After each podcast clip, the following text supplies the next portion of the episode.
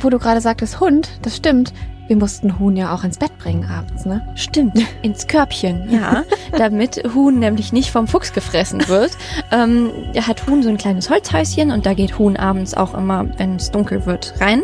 Aber dann muss man halt so einen kleinen, ja, so ein kleines Türchen halt zumachen, damit dann kein Fuchs Huhn frisst. Und äh, das haben wir gerne gemacht und Huhn auch am nächsten Morgen wieder geweckt. Und ach, irgendwie war das total schön. Rhein Stories, der Podcast. Eine Bulli-Reise durch die Region voller rheinischem Lebensgefühl. Halbzeit bei den Rhein Stories. Herzlich willkommen zum Rhein Stories Podcast, Folge 4 der zweiten Staffel. Und ich sage Hallo Marie und Maren im Kreis Wesel. Hey, Hallöchen. Wo seid ihr gerade genau? Geht's euch gut? Ja, uns geht's gut. Ähm, wir sind äh, auf einem wunderbaren Hof. Wir sitzen mal wieder in Rheina und äh, sprechen mit dir hier über Entfernung vom weit entfernten Niederrhein. Ja, und es ist schön hier.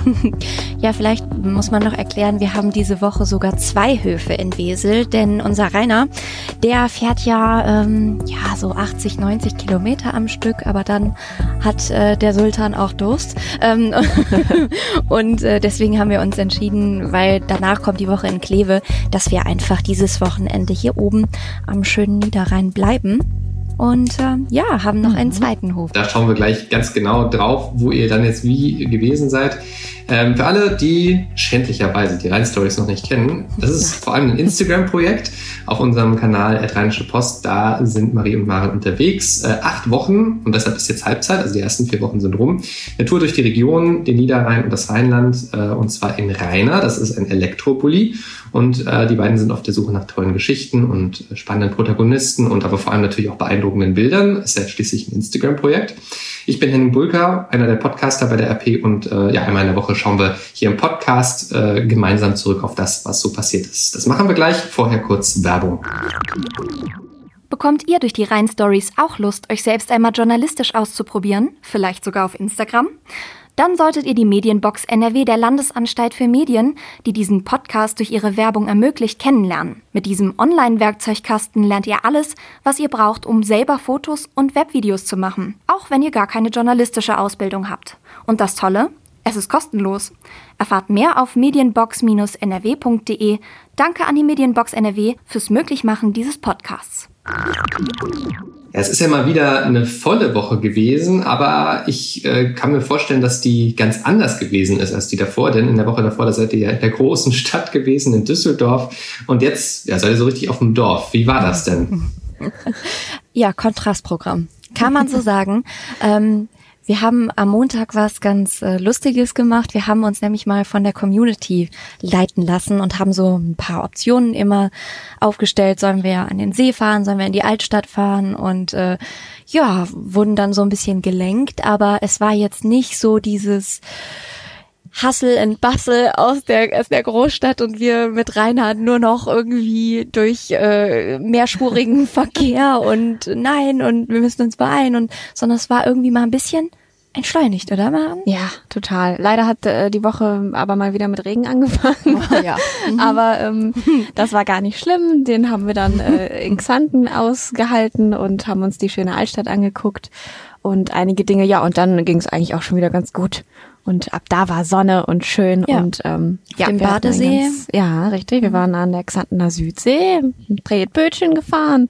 Ähm, ja, und haben der Community mal gezeigt, wie schön es eigentlich hier oben am Niederrhein ist. Mhm. Und da kann ich mir vorstellen, so im ländlichen Raum hält man dann den heißesten Tag des Jahres auch besser aus? Definitiv. Ja. oh ja, doch, doch. Also wir durften uns hier auch mal einmal schnell ins Wasser schwingen, ja. bevor es dann weiterging mit äh, Story hochladen. Das war ganz nett. Ja, sind in so einem Baggersee hier um die Ecke ähm, ja gehopst und vorher ähm, ja mit den Fahrrädern fünf Minuten dahin. Wir haben, haben hier vom Hof welche geliehen bekommen. Es war total schön. Wir haben ja schon gesagt, ähm, ihr seid auf zwei Höfen äh, unterwegs gewesen, die längere Zeit auf einem Hof, ja quasi ähm, um die Ecke von, von Wesel. Mhm. Ähm, man muss ja sagen, auch in der letzten Woche haben wir ja schon gesagt, so Mensch, das ist ein ganz, ganz toller Hof gewesen, sehr, sehr naturbelassen. Aber das ist jetzt nochmal noch mal eine Nummer naturbelassener, ähm, wo, ihr, wo, ihr, wo ihr unterwegs gewesen seid. Was ist das für ein Hof, auf dem ihr äh, da gestanden habt unter der Woche? Ja, das ist der Hof von Jutta Becker-Ufermann.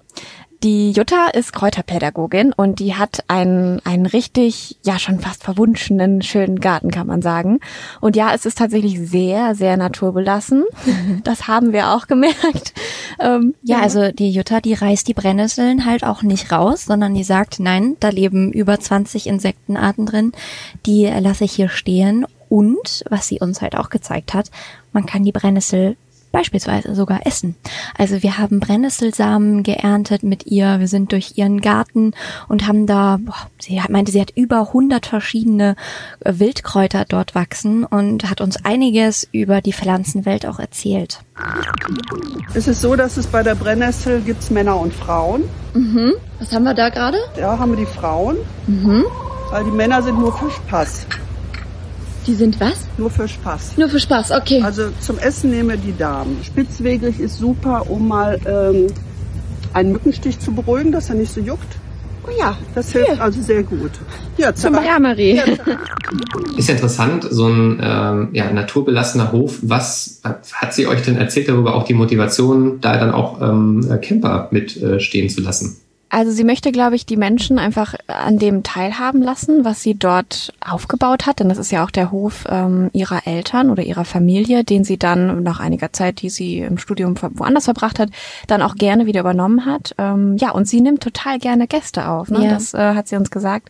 Sie empfängt einfach liebend gerne Menschen und erzählt oder gibt das halt weiter, was sie was sie ähm, über die Pflanzenwelt gelernt hat in ihrer Zertifizierung und Ausbildung. Mhm sie ist zum Beispiel auch Pilzcoach, das fand ich irgendwie ganz spannend. Total, ja, also die hat wirklich ein großes Wissen. Wir, wir haben auch äh, mit ihr gekneipt. Ja. Also sie hat ein, ein Kneippbecken mit einem, ja, das Wasser kommt aus einem 100 Meter tiefen Brunnen, der direkt am Haus angegliedert ist. Also man kann so ein ja, von Räuchern über Kräuterwanderung, über Kochen mit Kräutern, ähm, Wohlfühlwochenende. Wohlfühlwochenende, da wirklich total viel Unterschiedliches über die Natur lernen und Jutta, die erzählt auch echt gerne. Also die hat uns da richtig äh, mhm. lange und ausgiebig ähm, ja eingeführt in ihr in ihren Hof und ihr Leben dort. Das heißt, ab jetzt ist für euch angesagt, äh, nicht mehr Kaffee, sondern nur noch Kräutertee? oh je, nein. ohne Kaffee, ohne uns. nee. Aber wir werden ähm, eins ganz doll vermissen, ne? Ja. Und das ist Huhn. Huhn. Huhn war. Der ist Huhn. Ja, Huhn, Huhn war unsere Mitbewohnerin. Ähm, Huhn war, es, lebt alleine auf dem Hof. Äh, ihr Hahn ist, äh, der auch Hahn hieß, ähm, ist gestorben im vergangenen Winter und jetzt ist Huhn alleine und hat eine ein ja enges Verhältnis zu Menschen. Ne, ist eher wie ja. so ein Hund. Und, ja. Äh, Huhn ist immer da. Das haben wir auch gemerkt. Also egal, wo wir waren, ob wir gerade am Pavillon waren, Huhn war da. Dann sind wir mal rüber irgendwie zur Kräuterküche. Mhm. Huhn war da und ähm, ja, Huhn, treuer Begleiter auf jeden Fall. Aber man darf Huhn nicht streicheln. Huhn nee. möchte nicht gestreichelt nee. werden. Das war nee. ja, naja. Und, heißt, und heißt auch Huhn, ja? Also ja. hat keinen Namen. Huhn, Huhn, ja. Und wo du gerade sagtest Hund, das stimmt. Wir mussten Huhn ja auch ins Bett bringen abends, ne? Stimmt, ins Körbchen, ja. damit Huhn nämlich nicht vom Fuchs gefressen wird. Ähm, hat Huhn so ein kleines Holzhäuschen und da geht Huhn abends auch immer, wenn es dunkel wird, rein.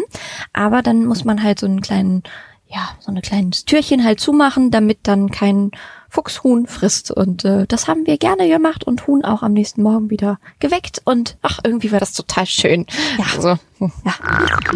Gute Nacht, Huhn. Gute Nacht. Jetzt ist Huhn sicher vom Fuchs. Gute Nacht, Huhn. Good night. Bevor wir gleich auf den nächsten Hof schauen, interessiert mich noch, äh, ihr habt ja jetzt wirklich sehr, sehr, sehr, sehr ländliches Leben dadurch erlebt. Wäre das eigentlich was, was ihr euch da jetzt so nach den Eindrücken, wie das da ist, äh, selber irgendwann mal vorstellen könntet, so abgeschieden äh, zu leben? Also es ist natürlich jetzt, man kann, man kommt immer noch in, weiß ich nicht, zehn Minuten irgendwie äh, in einen Ort, wo man dann auch einkaufen kann. Ne? Also es ist jetzt natürlich nicht wie in der Wüste, aber ähm, was, was, was, was sagt ihr jetzt? Wäre das was für euch oder seid ihr doch eher Städterinnen? Also Ich muss sagen, als wir da mit Jutta durch den Garten gegangen sind und Marie kennt sich ja auch sehr, sehr gut aus äh, mit, mit Pflanzen. Ähm, Marie ist ja in der Gärtnerei aufgewachsen. Mhm. Und Jutta und Marie hatten ganz schön viel Ahnung und ich bin so dahinterher getapert und eine Spitzwegerich kam dann und ich dachte so, wow, also ich komme wirklich aus der Stadt. Deswegen, ich weiß nicht, wie ist bei dir, Marie? Also ich muss wirklich sagen, so dieses Hofleben und diese Gemeinschaft auch, ähm, die man auf so einem Hof ja oft halt auch hat, weil mehrere Parteien da auch wohnen. Ich finde es total schön. Also das, das ist ein absoluter Pluspunkt und auch diese Freiheit, einfach mal ein bisschen ja so rumzubrödeln. Also man kann so viele kleine Projekte haben und so ja was erschaffen, was eigenes anbauen, das ernten, das das gefällt mir irgendwie so vom Lebensgefühl total.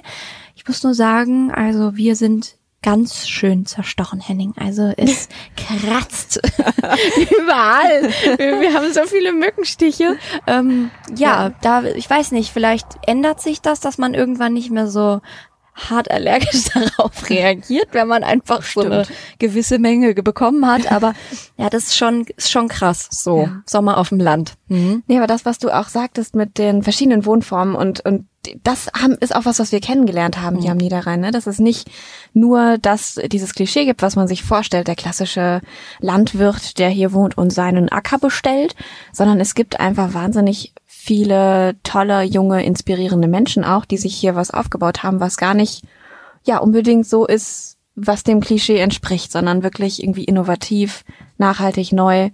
Ja, das hätte man gar nicht gedacht. Ja. Da können wir mal auf den anderen Hof schauen, auf dem ihr äh, wart. Und zwar ist das der Hof der Macherin des Machers äh, von, vom Cheesecake Festival. Erstmal vorneweg, was ist das für ein Festival? Kann man da Kuchen essen? ja, auf jeden Fall. Da gibt es äh, Käsekuchen, aber vor allen Dingen, also das, die, die Erfinder davon sind Lukas und Jana, die sind 30 und die haben eigentlich bei uns mitten im, ja, im, in, in Köln im Leben, äh, im rheinischen Lebensgefühl so gesagt, äh, gelebt, neun Jahre und haben da studiert. Und irgendwann haben sie, sie kommen beide auch hier aus Hamminkeln äh, bei Wesel und haben dann gesagt, ja, hm, da ist jetzt das Häuschen eben frei, lass uns doch zurückkehren. Ja, und das haben die beiden im vergangenen Jahr gemacht, aber sie wollten halt also diese Kulturszene und dieses Lebendige, auch vor allen Dingen die Musikszene, wollen sie halt hier an den Niederrhein auch mitnehmen und haben sich gedacht, Mensch, wir machen einfach so ein kleines Festival und ja, der Name kam zustande. Ähm, Ebenfalls auf einem Festival. Ja. das ist eben ganz toll. Ja, und ähm, vor allem halt auch mit Freunden. Das ist auch so was, was die beiden ganz, ganz wichtig finden, weil sie gesagt haben, in, in Köln, da hatten sie irgendwie so viel, ja, Freundschaft und so viel Herzliches und das, das wollten sie gerne hier erleben. Ähm, und haben gesagt, Mensch, das alles holen wir hierher. Ja, und so. der, der Name kam zustande, weil ähm, sie gesagt haben, Cheesecake, wer mag denn keinen Cheesecake? Äh, Käsekuchen, damit kann man doch immer punkten. und deswegen haben sie aus Jux das Festival erstmal Cheesecake Festival genannt. Ja, und das hatte sich dann irgendwann so weit etabliert, dass sie gesagt haben, Mensch, da müssen wir doch bei bleiben. Und ja, 2019 fand das dann hier das erste Mal statt.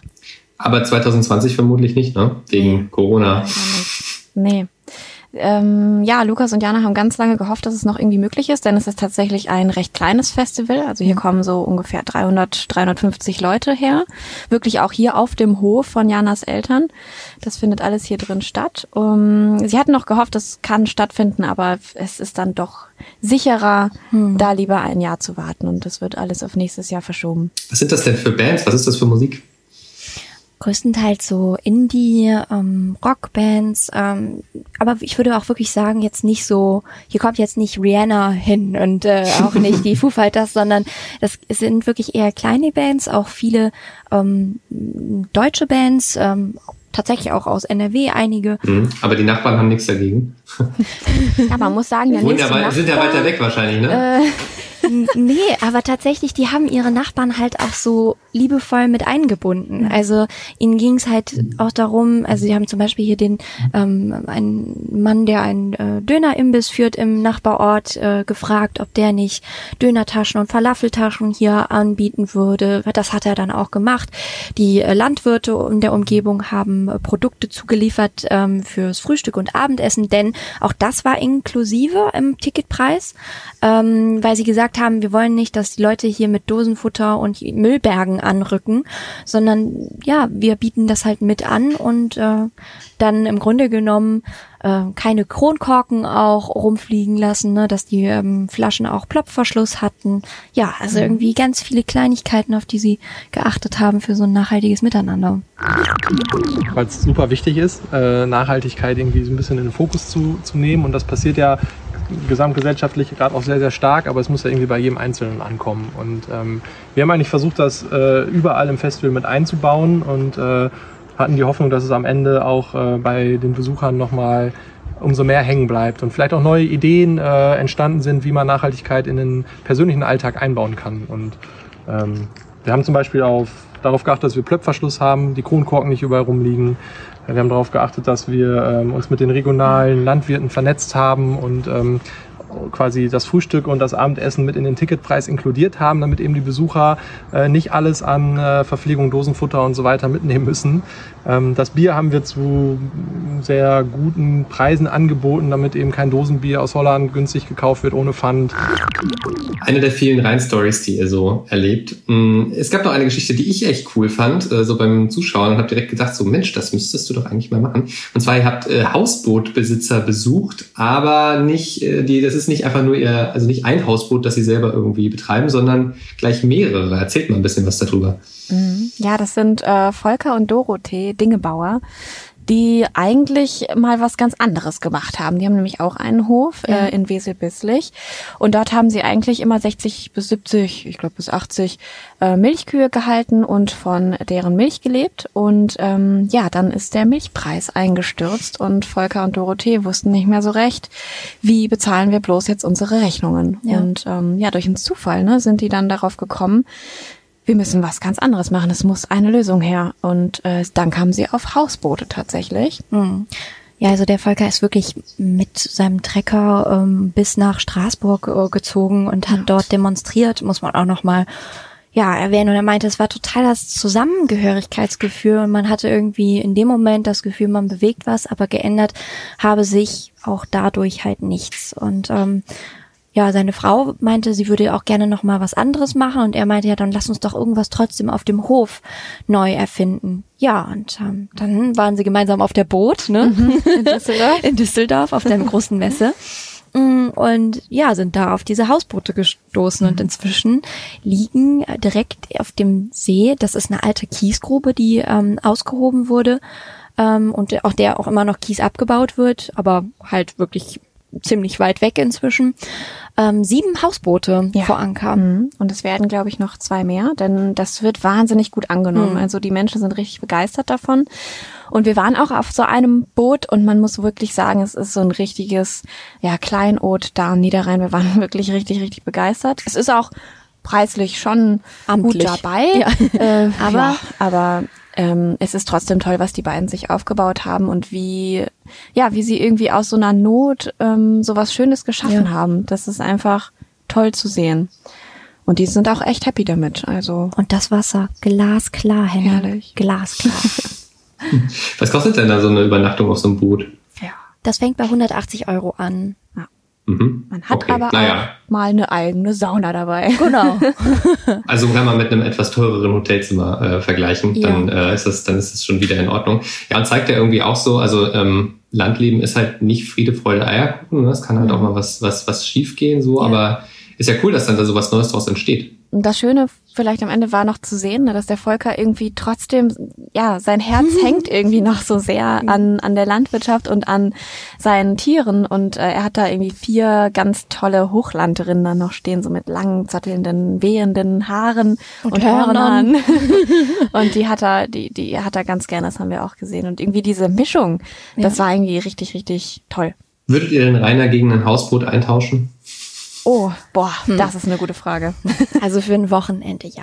Aber sonst, der Rainer. Also eigentlich, wenn man mal so nachdenkt, so eine Sauna ist Rainer eigentlich auch. Also ist gar nicht so schlecht. Jetzt gerade. Also es ist ja gerade schon etwas wärmer draußen, aber und wir haben die Fenster zu, damit es nicht so rauscht, aber ja.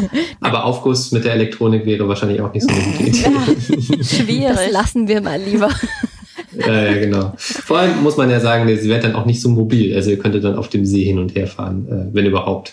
Ja, Aber äh, nicht irgendwie quer durch, nicht quer durch NRW fahren. Genau.